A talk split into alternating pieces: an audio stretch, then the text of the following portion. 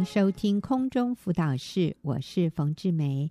啊、呃，上个礼拜我请到小蜜姐妹来跟我们分享她的生命故事，就是改变从我开始。那因为她的内容好丰富，所以今天她再次回到我们的节目里面，继续跟我们分享她怎么被主改变的啊。小蜜你好，冯姐好，听众朋友大家好。嗯，是。那我来回说一下哈，其实上个礼拜小蜜。简单的说到，她在呃信耶稣以前，其实她是很自我中心的，呃，然后对婆婆啊都有很多意见，甚至有一次把婆婆气跑了，婆婆真的就搬出去住了啊。但是感谢主，呃，小蜜后来信耶稣，她生命有非常大的改变啊，以前她的人生目标就是要赚钱，觉得赚钱才会。啊、富裕然后可以变大富翁哈，这样然后可以过快乐的生活。可是信耶稣以后，他发现其实回家照顾先生孩子是更有价值，是更重要的事，所以他就辞掉工作回家，也跟婆婆道歉，把婆婆邀请回家跟大家一起住了啊！我就觉得好棒啊。然后在先生这个部分呢。啊，先生原来跟他的关系也变得比较冷漠，但是小蜜就很积极努力的去修复这个关系。所以，小蜜，你跟我们说一下，啊，前一阵子发生什么事？哦，好，前阵子就是我先生他因为鼻子的问题需要开刀住院治疗。嗯。那住院的第一天，我先生就对我说：“这三天让我好好一人在医院休息，你不要来医院吵我。”嗯，可是我心里好想要。一直陪在他身边照顾他，嗯，结果呢，上帝就安排了他手术以后每十分钟都要冰敷鼻子一次，嗯，那休息了五分钟之后要继续一直冰敷到出院，嗯，嗯，那我听到医生交代要一直冰敷，这下子我就想，那我就有理由可以一直陪着先生了，耶，我的机会来了，是不是？对，因为只有我可以帮他换。冰敷袋，嗯，那我就不断的跟神祷告，求神柔软他的心，让我能留下来陪他，嗯。于是我就说，我就，于是我就一直陪在他身边照顾他，嗯。那当天晚上，我先生还是不断的说要我先回家照顾小孩，嗯。我对先生说：“你不用担心啦，我想多陪陪你，照顾你啊。”虽然到了晚上，我还是被他赶回家，但是先生对我的态度也有些柔软了。嗯、我撒娇的跟他说：“人家真的很想要陪你照顾你，那明天早上我可以再来陪你吗？”嗯、他终于答应了。嗯，接下来他住院的两天，我就一直陪在他身边照顾他，寸步不离。我好珍惜那些能够和先生独处的时间。透过我不断温柔耐心的陪伴，我和先生过去冷冰冰的婚姻关系也有更一更进一步的突破了。是，那我想问一下小蜜哈，就是他住院三天，可是他一直拒绝你，叫你不要去陪他，让他对一个人安静休息。嗯，你会不会心里觉得有一点，嗯，有点怪怪的？会啊，还是会有点怀疑。嗯，对对对，怀疑是不是？可能有人会来陪他 对，对，我觉得我们女人的这种呃直觉的怀疑啊，也是非常非常真实的。那个，那那你都怎么办？你怎么面对你里面对先生真的啊？他这样的做法会让人怀疑呀、啊？你怎么处理你里面的这种情绪、心情？哦，我就是不断的跟神祷告。嗯、那我相信神有最美好的安排。嗯、对，虽然他他不愿意，但是我相信神会为我计划。嗯、对，就是接下来这三天，对，那神就计划了他他需要冰敷，那我就可以一直 帮他换冰敷袋的。对，可以让我就是有更多时间陪着他。是，所以后来他也接接受了哈。对呀，yeah, 所以我想。呃，很重要的就是我们，呃，要真的是约束我们的心，不要任凭我们心里面的这种怀疑一直去发酵，而是我们就选择相信神，信靠神，嗯，向神祷告，对，然后做我们能做的。所以你也一直跟他撸嘛，哈，我让我来啦，我想陪你啊，我就跟他说你不用急啊，他他他叫我回家的时候，我就说不急啊，时间还很早。对，是是。那后来发现，其实他的态度也改变了。对对，感谢主。这是好好需要的。就是有的时候我们要脸皮厚一点呢、啊，哦，对，就是坚持。对，我就是要跟你在一起，我喜欢跟你在一起。嗯，那其实我的目的也不是要来。什么查什么东西哈？你从头到尾你没有去查过？没有，没有，完全没有。对，我选择信任你，但是我就是喜欢跟你在一起啊，不行吗？拜托啦，让我陪你啦，就这样子。感谢主，好，感谢主。那那这个还有还有其他什么？你你们的改变？哦，那以前因为我和他的关系很疏远，嗯，那间接的也产生了孩子们跟我先生之间有了距离感。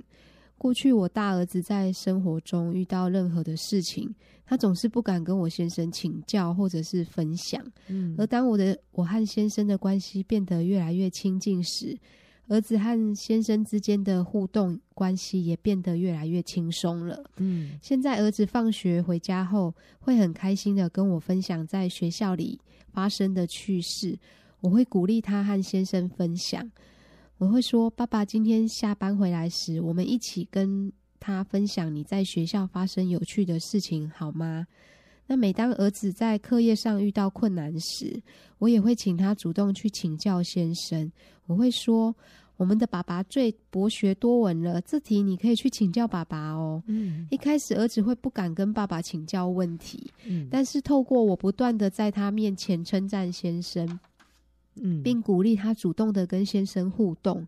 现在两个孩子跟先生的关系也越来越融洽了。嗯，我真实的感受到什么是父子亲情的幸福。是，所以我看到啊，小蜜在这里，你也成为孩子跟爸爸之间的一个桥梁。你会鼓励孩子主动的去找爸爸。对，你也在孩子面前。啊、呃，示范出仰慕先生，觉得我们的爸爸是最棒的。你知道，建立爸爸在孩子心中的形象。那我想，这真的是一个有智慧的妈妈所做的事。嗯，那以前我不常煮饭，也很懒散。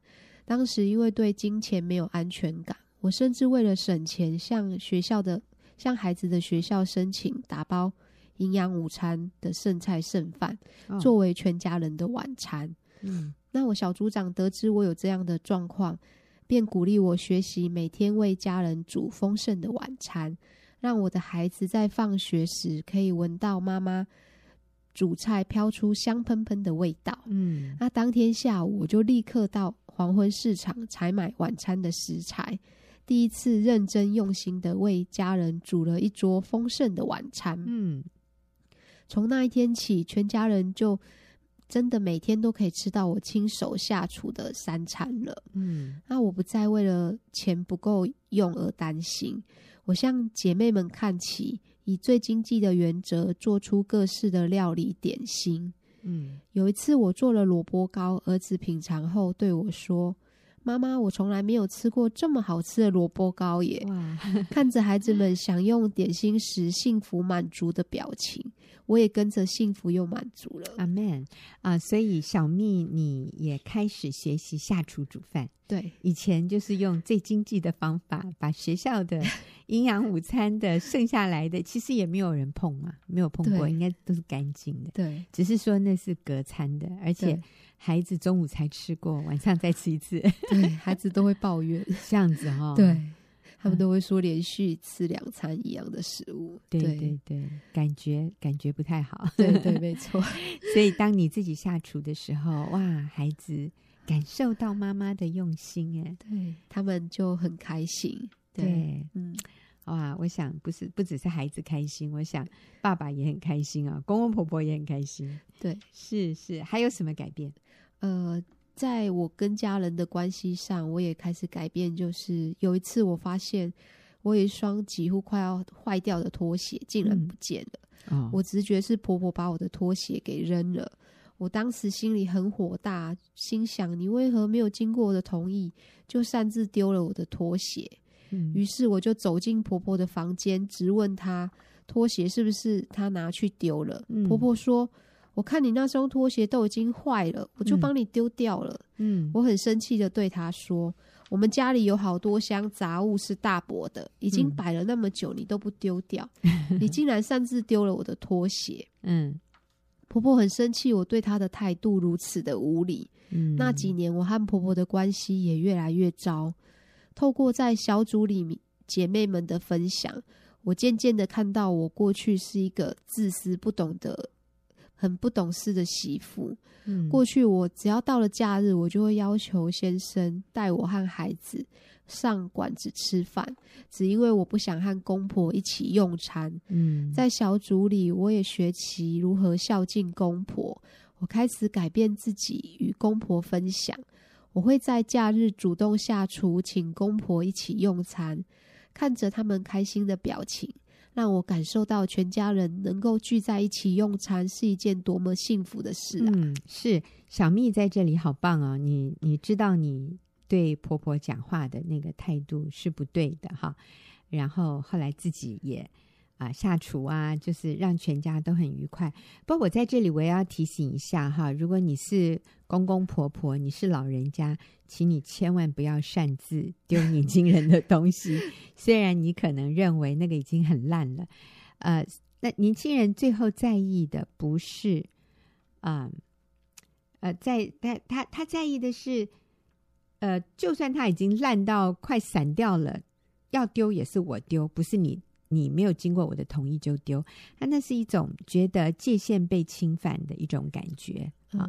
当然，如果你是年轻人，也请你不要随便丢老人家的东西，老人家也会很生气的。对，所以住在一起，我我觉得很重要的是这样的一个尊重。可是，如果对方就这样子丢了，我们也要学习啊，心胸宽大一点，也想要要知道说他没有恶意，他不是故意要要侵犯我，他只是。啊、呃，没有想到我会很在意，对他丢掉我的东西啊，对，所以这个都是住在一起一定要彼此体谅的。有时候是先生丢太太的东西，或者太太丢先生的东西，都是一样。所以请记得，你要丢对方的东西，你一定要征得他的同意。对，他如果觉得他不要丢，就请你尊重他。我想这是一个最基本的啊，我们跟人生活在一起，一定要要要。要了解的这个很基本的人人与人相处的一个原则。那小蜜，你跟婆婆的相处还有哪些学习？好，有一次我们家里出现了几个大锅子，是婆婆买的，嗯、因为这些锅子很占空间，我就擅自把锅子移到外面的阳台放。婆婆非常不高兴我的举动，嗯，她一边整理锅子一边抱怨。所以啊，我觉得好有趣啊、哦！她丢你的鞋子，你挪她的锅子。对，OK。那我心里也很火大，嗯，这时候心里有一个声音提醒我，让我立刻走过去帮忙婆婆整理锅子，并且跟她道歉说：“妈妈，对不起。”我没有考虑到您买的锅子放在这里会被雨淋湿而生锈。嗯，我现在立刻就把锅子搬回您要摆放的位置。嗯，如果是以前的我，我一定会坚持不要放在家里碍眼。嗯，但是当我透过神的眼光来体贴婆婆时，我看到的是永恒的价值，而不是家中物品如何摆放。嗯，哎，我觉得这个观点好重要啊！我要看的是永恒，而不是。短暂的现在，我我很不喜欢锅子放在客厅的角落，对不对？对。可是这个不重要耶，重要的是在永恒里面，上帝看重什么？上帝更看重的是你愿不愿意舍己，为了婆婆的感受，你愿意舍己放下你对于客厅摆什么东西的坚持。对啊、哦，好厉害，太好了！还有没有？那在小组里，我看到姐妹们分享尊荣父母的好榜样，嗯，我也开始学习在公公婆婆的生日上精心制作感恩的卡片与影片送给他们，嗯，并且在家人面前公开的大声念出卡片内容，尊荣他们，嗯，虽然公公婆婆不好意思表达他们内心的情感。但是我相信他们一定很开心。是。那今年的母亲节，我也特别制作了一本相簿小册送给我妈妈。弟弟被我的行动感染，他也在母亲节前夕特别做了一个蛋糕送给妈妈。嗯。因为我的改变影响了所有家人的动起来了。嗯，动起来就是彼此道爱。彼此表达对对方的感谢，这样的一个良性的动起来。对，嗯，好。那我婆婆她有一份兼差的工作，上夜班到凌晨两点才下班。她通常睡到快中午的时候才会起床。最近我开始为婆婆准备午餐，让她睡醒就有刚煮好的饭菜可以吃。过去的我完全都没这样做，嗯，我甚至常常只准备自己吃的。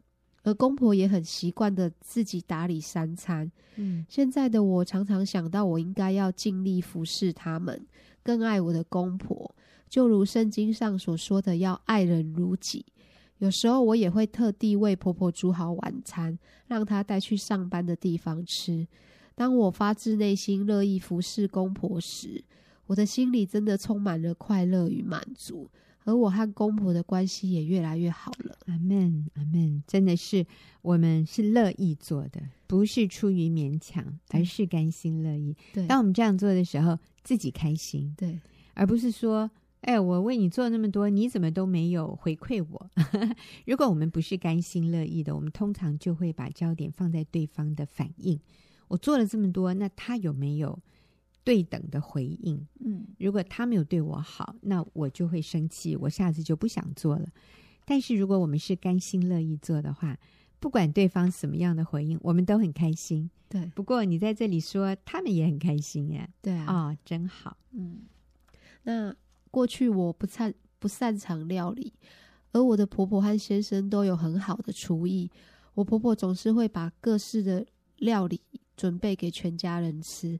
我的先生和孩子总是会对婆婆做的菜赞不绝口。每次当我听到先生和孩子称赞婆婆煮的菜好好吃时，我的心里其实很自卑，而自卑的反面是骄傲。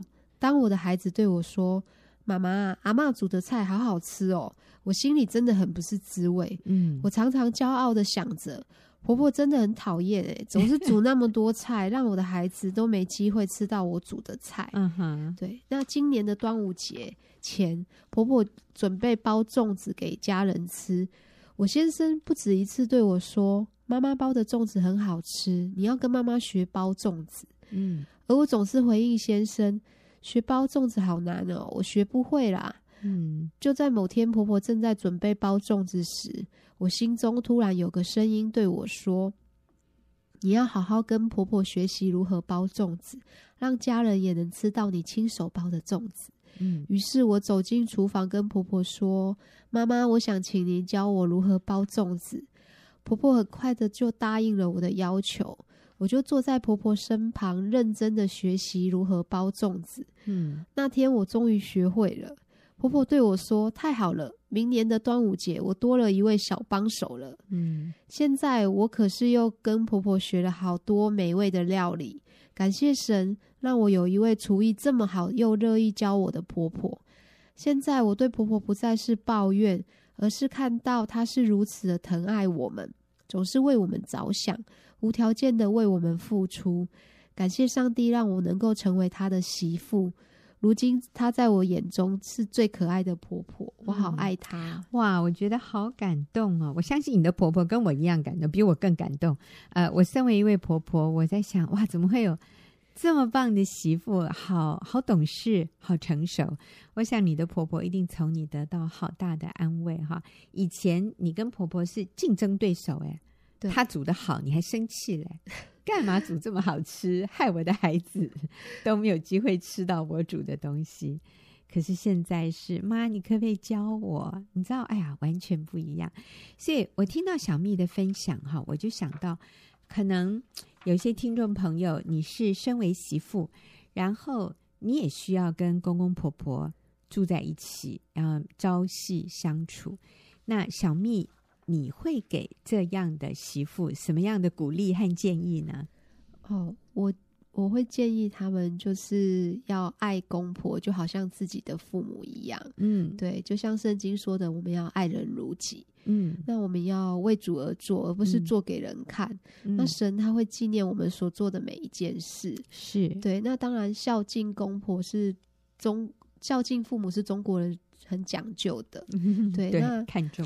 那我们越孝敬我们的公婆，我们的先生他也会看在眼里，嗯、那我们跟先生的关系也会越来越好。对，所以我想小蜜给的是一个非常有智慧的建议哈，就是双赢，其实不止双赢啦，每一个人都赢。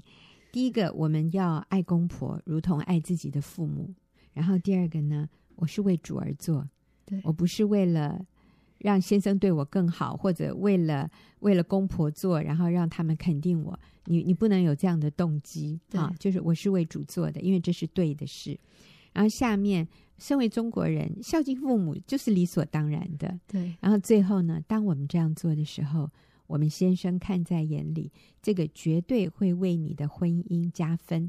虽然这个不是我们孝敬公婆的目的，但是这个绝对是会有啊、呃！我们孝敬公婆的时候，绝对会有这个你意想不到的啊、呃！上帝回馈你的，我们说奖赏哈。嗯，所以感谢主，也非常谢谢小蜜的分享。你虽然年纪轻轻，但是我觉得上帝给你智慧耶。上帝也真的给你一个谦卑温柔的心，让你在基督里的改变，最后带来你全家人的祝福。好，谢谢小蜜跟我们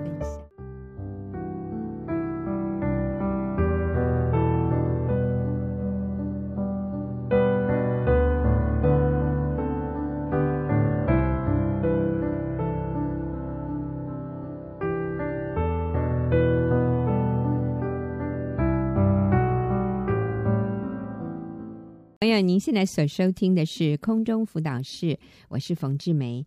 进入我们问题解答的时间，今天和我一起回答问题的是佩珍姐妹。佩珍你好，你好，大家好。是，那我们今天要回答的这个问题哈，是一个，我想她是职业妇女，她写信进来，她说。爸爸花比较多时间在在家带小孩，和妈妈在家带小孩有什么差别呢？哈，佩珍，这是他第一个问题。然后他第二个问说，因为目前都是双薪家庭多，我们实在也没有办法不两个不出去工作。如此，我们协议一个工作如果比较轻松，他就负责照顾啊、呃、照顾家和带小孩，另一个就努力去赚钱。不知道这样的想法行不行？好，所以佩珍，我想他的意思是，他们夫妻都有工作，是，然后他们啊、呃、也觉得不能不不两个都工作，就一定要两个都工作，他们需要，他们觉得他们需要，对。然后呢，我觉得在他这个情况里面，可能是太太的钱赚的比较多，所以他想说，嗯、那这样子可不可以就妈妈？全力以赴去拼经济赚钱，嗯，然后让爸爸虽然也工作，嗯，但是可能接送小孩或者多一点照顾小孩子的责任就落在爸爸身上。嗯，所以基本上他是有一点在问说：如果爸爸妈妈的这个角色啊，照顾孩子的角色互调，嗯，我们认为如何？或者是说他觉得这样可行吗？嗯。那我我先介绍一下佩珍哈，嗯，因为佩珍以前是职业妇女，然后辞掉工作回家，然后现在是非常享受做全职妈妈这样的角色。是，那所以佩珍其实非常了解一个全职妈妈，这个蜡烛两头烧，一边要呃在工作上要尽责，要全力以赴，可是孩子也有很大的需要啊，这样的一种职业妇女。内心拉扯的情况，我想佩珍是非常了解的。那我完全能够明白这位姐妹她的那种挣扎。我是、嗯、我相信她一定有挣扎。如果她没有挣扎，她就不会来询问这个问题了。对，就是我会回想到我当初也是在忙忙着工作的时候，我不能够亲自带孩子，我甚至连每一天。接小孩子回家，我都没有办法。嗯、他在两岁以前，二十四小时在保姆那边是全日托的。嗯，我心里有非常大的焦急不安。嗯，那当然也有人会问我：“哎呀，谁谁谁啊？你你小孩子都在保姆那边呢，他好想妈妈，我怎么办？”我那时候就是硬着心说：“我没办法，我必须要工作。”嗯，我不知道，没关系，他他在保姆那边很安全，很好。嗯，但是其实我很清楚，夜深人静的时候，我思念我的孩子的那种。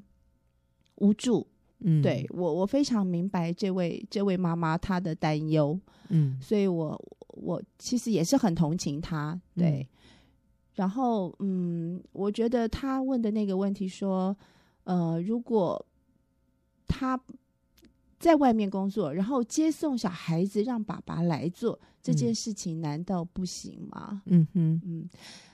或者他的意思是说，嗯、让爸爸做主要的孩子的照顾者，然后妈妈变成那个主要去赚钱的那一个职业妇女。不过他是说爸爸也上班了，所以我觉得哇，这对夫妻好忙哦。对，非常，我都可以想象妈妈可能回到家，小孩子都睡了，嗯、爸爸也都睡了、嗯、那样的一个情况。呃，我我想我我们可以先从圣经里面，从、嗯、从圣经里面来看这个。这个问题好了，就是说，在旧约创世纪的时候，神其实就已经说了，那人独居不好，我要为他造一个配偶帮助他，嗯，是帮助他。然后在新约其实也有提到，就是先呃，男人是女人的头，其实就当初神在设立男跟女的时候，其实是有就已经很清楚是分别开来的，嗯，男是要在外面的。然后我们女孩子、女人就在家里教养孩子，这是先天的。我们违背我们，当我们违背先天的时候，我们心里就是会有焦躁不安，这是很自然的一个现象。嗯、然后，那我也必须要说，就是，嗯、呃，我自己以我自己来说，我当初在还在上班的时候。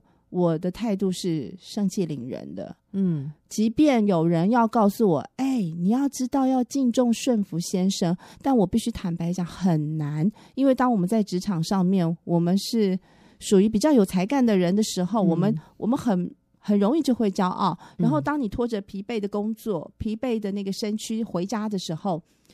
你要对先生敬重顺服，用温柔口气，真的实在是太要求，好难，太难了。对，真的非常难。嗯、所以，如果在这样的情况下，呃，要跟先生又有维持非常好的一定的亲密关系，或是和谐的那种夫妻关系，就非常难。那我觉得这时候最可怜当然就是孩子了。嗯，对。那我印象很深刻的是，呃，我过去我可能在工作上面的呃表现会比先生要好。嗯。啊、呃，以至于当然我就会是那个绝对不敬重顺服的 那个那个女、嗯、女人。对。那当我知道真理，要选择回家自己带孩子之后，我发现哦、呃，我的所有来源我必须靠我先生的时候，这时候无形中环境会让我开始静下心来去欣赏、观察到我先生的优点。嗯，然后我就看他就哇。网以为美的那个，我竟然都看到了。我发现以前我没有看到的那些优点。嗯，那当然，我觉得要恢复我跟他之间回到那起初美好，还刚谈恋爱的那样子的关系，就会比较轻松，也比较容易。是对，所以当女人成为所谓的一家之主，或者成为那个主要经济来源，然后在外面好像是呃非常。哎，风光哈，然后呃，佩珍的意思就是，当我们回到家里的时候，要我们做那个敬重、顺服、仰慕丈夫的那个妻子，其实难度就增加了。是，没错。所以这个对婚姻其实是没有加分的，往往是扣分的。是。那呃，我们也得到一种自我价值感的假象。我们会觉得自己比较有价值，嗯、然后我们容易骄傲。我们会觉得那个在工作上表现没有我们好，或者钱赚的没有我们多的那个男人，他就比较没有价值。因为我们一直浸泡在一个世俗偏差错谬的价值观里面，所以给我们一种假性的自信，嗯，一种假性的自我价值感。其实那个不是。正确的自我价值感，正确的自我价值感应该是来自于遵行神的旨意，是做上帝要我做的事，去去满足上帝起初呼召我的那一个角色和使命。是可是，当我们随从呃世俗的给给一个女人的定位，去追求所谓的实自我实现，或者在工作上求表现。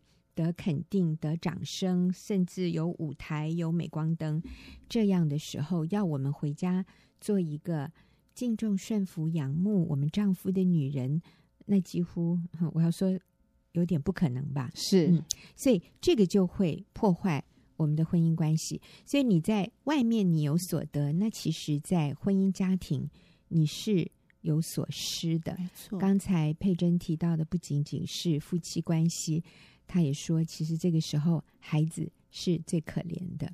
所以我们并不并不建议让爸爸取代妈妈的角色。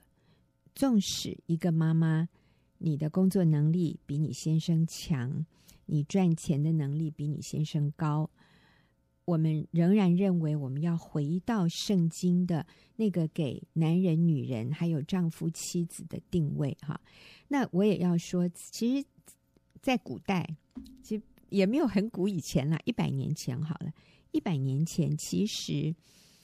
呃，要女人在外面工作是很难的，因为以前的工作都是劳力的、体力的，所以以前要男人在外面，他有所成就，他靠这个体力啊，他靠呃在外面的那个能力，他是可以养家的。只是说工业时代，然后现在进入科技时代，啊、真的有一些工作女人可能做的比男人好，所以女人赚钱的能力提高了。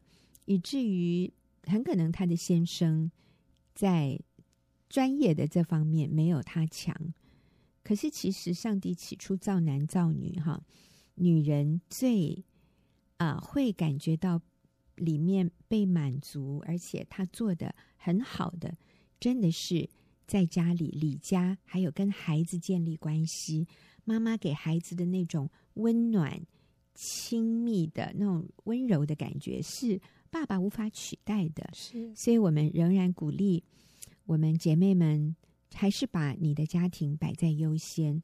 那如果呃，因此家里的收入会减少，其实这并不一定是一件不好的事哦。可能有的时候收入减少，是上帝要给你们很大的一个经历福气的机会哈。现在要回答的部分就是，这个妈妈说，呃。呃，因为目前都是双薪家庭，很多我们也必须两个都出去工作啊，呃，所以可不可以一就是让爸爸多一点照顾孩子，妈妈就去全力以赴赚钱哈，这样行不行？那所以我想请佩珍呃，针对这个问题来回应一下。嗯，呃，我觉得就是。当当初我我也还在上班的时候，也是职业妇女的时候，嗯，我的确是有很多的钱可以去花，花这个花那个，但是相对来讲，我的时间真的是少的太少，所以我觉得我一定要分享的就是，当我必须依靠我先生的薪水来带孩子的时候，我发现有很大的乐趣，是我发现了天哪，蓝海好大哦，就那尤其是那个。我觉得我一开始要选择回家的时候，我觉得那我好爱喝咖啡怎么办？好，那星巴克拜拜。然后呢，我们就我就先从 Seven 的那个 Seven 的咖啡开始喝，喝喝到最后，我觉得咖啡好像大同小异耶。然后我就被我找到那个来源一样的咖啡豆，开始在家自己泡咖啡，嗯、一杯哦不到十块钱，嗯，然后。省省时间，省油钱，然后省那个等待的时间，我觉得真真的是非常棒的一件事情。嗯，星巴克一杯，如果你买热拿铁的话，都要一百多，对对，对，对。那 Seven 就变成四十五，对，中杯的话，那自己在家里泡不到十块，不到十块，鲜奶一样少，对，嗯、所以跟星巴克比，呃，不到十分之一，是，嗯。所以，而且我还省下时间哦，油钱哦，等等的。那小孩子就在我旁边，我可以很优雅的、嗯、在家翘着脚喝咖啡，看他们玩、嗯、哦，我觉得太棒了。然后还有，我觉得就是很很妙的一件事情，就是我被迫我必须要学会记账啊。那而且我在记账当中，我得到乐趣。嗯，我每天就开始跟自己比赛，我昨天花了多少钱？那我今天有没有可能再稍微少一点点呢？嗯、然后我印象最深刻的是。我有一天哦，我就觉得我那天好忙哎，忙进忙出的，我体力消耗很大。可是当我要想我今天花了什么钱的时候，我怎么样无论如何我都想不出来啊！我就开始想，哎哦，我想起来为什么我觉得我那么忙？因为我一直在图书馆哦，我借书、拿书、放书，然后进进出出，借这本借那本，然后带小孩子，我觉得很忙。嗯，然后你知道吗？就是图书馆借书都不用钱。然后我有一次哦，就统计，我跟我女儿说：“宝贝，你知道吗？我们家哦，在图书馆借书借了呃四五年，我妈妈来换算一下，我们省下多少钱？是冯姐一百多万，哇哦！当我知道我算出这个数目字的时候，我自己吓了一跳，我现在也吓了一跳，我们全部都吓了一跳，那感觉好像是上帝啊，谢谢你给我们的恩典，你让我们省了一百多万。你的意思是说，你们借的这些书，如果是自己买的话，要一百多万？没错，而且我很清楚，我以前的消费习惯是，嗯，反正我有钱啊。我当然就是用买，我买嘛，我就去成品买，我去哪里买？我买新的书。但是说说真的，就是那些儿童绘本，你也许看个一遍、两遍、三遍。也你就是放在那里，然后再来就是送人。嗯、那我在图书馆借，我可以借一个月耶，啊、重看重看重看，然后一直都有新的书进来啊，好棒、哦！对，非常非常。但是就是妈妈要有时间带着孩子去挑去选，而且他们非常喜欢一件事情，就是妈妈我要自己借，他喜欢上那个自助书架，呃，自助的那个去感应一下，刷刷刷，借了几本，一本、两本、三本，然后还配合图书馆办的。自助借书活动，然后摸彩抽奖，他们非常乐在其中。是，所以虽然没有花钱，真的，一块钱都没有花，是，但是孩子的生活反而更丰富，没错，更多样。是，他们学的不只是书本上面的这些乐趣，还有怎么去借书，怎么还书，怎么参与社区办的活动。是。嗯，然后而且我觉得整个我的生活步调可以比较轻松缓慢一点。嗯，对，我借我我我在想，如果我好我上班了，即便我知道要去图书馆借书，但是我可以想象我的口气一定是焦躁不安。快、嗯、快，你不用自己借，妈妈借就好了，我自己借，嗯、你不要 让浪费时间。你看现在几点了？我们要走。我相信我整个讲话的速度是非常快的，我的孩子们是没有办法好好认真听妈妈到底在说什么的。嗯，对，好像是一个口令一个动作。天哪，我我们又不是在军营里面。嗯嗯，对，所以妈妈。啊，辞掉工作，自己带年幼的孩子，虽然好像在收入上减少了，可是其实我们所获得的是钱买不到的呀。是，而且说真的，佩珍一直在跟我们分享怎么省钱哈，所以其实你你并不需要，你不一定要花那么多钱，是你家里的财务需要不一定。是那么那么高的，是嗯，因为圣经有讲嘛，主主有说过，有吃有喝就当知足。嗯，那当然就是我们自己回家带孩子，为了安全健康考量，我们会自己煮嘛。那你自己煮的话，你去市场买菜、买肉、买鱼回来自己烹调，它的确在整个。准备的过程当中是辛苦的，但是其中有收获。比如说，我印象很深刻是，我那时候去上菜市场，我我当然我也会有一些呃想要顺便教育孩子这种想法。我就看到那个椰子，我就想 coconut，我要怎么告诉我女儿？椰子叫 coconut，我就告诉他，你还去敲敲看有没有 coco，所以就 coconut，就他知道椰子是这个啊、呃，他知道什么水果，蛤蜊什么什么，他清楚，他知道菜市场的味道是什么。嗯，对我这是很，我觉得这是非常特别的经验的。嗯嗯、对，然后嗯，妈妈自己做早餐，对，妈妈自己做早餐非常特别。呃，因为孩子他们从很小的时候，我都是早餐自己处理，不管是喝的或是。吃的哦，我都自己准备。嗯、那因为呃，我们买了一个面包机，自己做面包。嗯，那今年因为我女儿老大她已经五年级了，然后她是有一天，她告诉我妈妈，我觉得我好像还真的蛮幸福的。嗯，哎，我说怎么样？这是发生什么事？嗯、因为我女儿今年暑假的时候参加合唱团暑训，那早餐的时候呢，她喜欢跟合唱团的同学一起到 Seven 里面一起吃早餐。嗯、那妈妈当然是我。我自己准备好，他在家喝，喝完喝可能是米浆啊、芝麻糊等等之后，我我让我自己做的早餐放在一个小便当盒，让他带到 seven 跟同学一起吃。然后他有一个同学，他就跟他说：“你吃的那是什么？”我妈妈自己做的啊。他非常惊讶说：“你可以让我咬一口吗？” 他咬了以后说：“天哪，怎么那么的好吃啊！” 同学觉得你女儿的早餐太好吃了。对，但是我必须说坦白话，它其实也就是我自己做的吐司面包，夹个蛋，什么 也没抹，没有什么先天什么特别的神仙美味。但是那个那个同学竟然那么的开心，那么觉得太好吃，然后一问之下才知道，那位同学他从来没有吃过妈妈为他做的一顿早餐，嗯、一次都没有。他每天早餐都是去 Seven 解决，嗯、甚至。他为了要让口味多变化，他一第一餐一整天的第一餐就是吃泡面。哎呦，对、嗯、我我其实我当初知道的时候，我也非常的难受，觉得怎么会这样子哦？所以妈妈就是给他钱，让他自己去买。对，嗯，可以想象那个妈妈应该是非常忙，因为她甚至连假日，嗯，我觉得假日可能妈妈起来做个早餐应该可以是。但不行的，就是那孩子还是要拿到钱，嗯、就是出去买早餐解决。嗯嗯嗯嗯，所以我女儿才会告诉我：“哎、欸，妈妈，我好像真的还蛮幸福的。”嗯嗯，是。所以我们说，啊、妈妈辞掉工作回家带孩子，虽然好像收入减少，但是让孩子的童年还有全家的氛围是一个轻松的，是。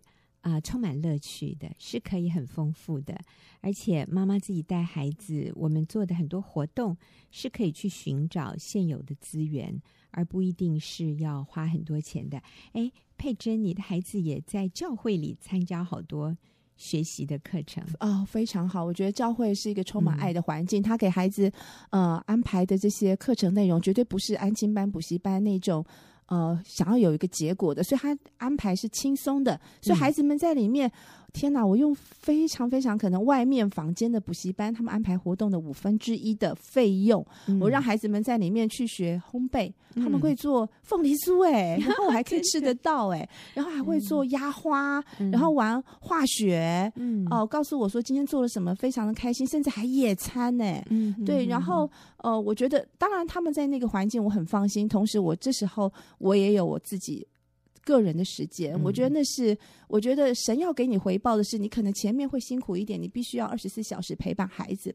可是当你跟他们的亲密感建立之后，嗯、他们有满满的安全感，嗯、你让他们在一个安全的环境之后，他们看到你就是非常开心的。跑过来跟你说叽叽喳喳叽喳，姐弟两个人，嗯、妈妈，我今天怎么样？我怎么样？怎么样？怎么样？嗯，嗯，所以其实妈妈自己带孩子最高的那个价值，就是建立亲子之间亲密的关系，然后有安全感。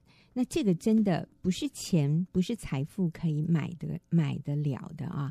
那这个也成为这样的一种安全感，这样一种跟妈妈的亲密感。然后也因为妈妈没有在外面上班，所以妈妈在家里比较容易敬重仰慕爸爸。我觉得这个对全家的气氛、对夫妻感情都是很大的加分。你知道这样的一种幸福哈，真的不是一个职业妇女用她所赚的钱可以买得回来的。然后这也是我们可以留给孩子，真的是人生最宝贵的资产。是他将来长大以后，他回想他的童年，他里面是温暖的，他是甜蜜的，他是有安全感的。而且这个时候，如果爸爸妈妈有什么需要纠正他的，你知道有那个亲子关系非常稳固厚实的根基。所以爸爸妈妈如果要纠正他的一些观念或者一些行为这个孩子能够接受被指正被纠正的可能性是非常非常高的他的可塑性就更强。所以我好谢谢佩珍跟我们的分享也希望这样的一个分享能够帮助听众朋友。那也谢谢您的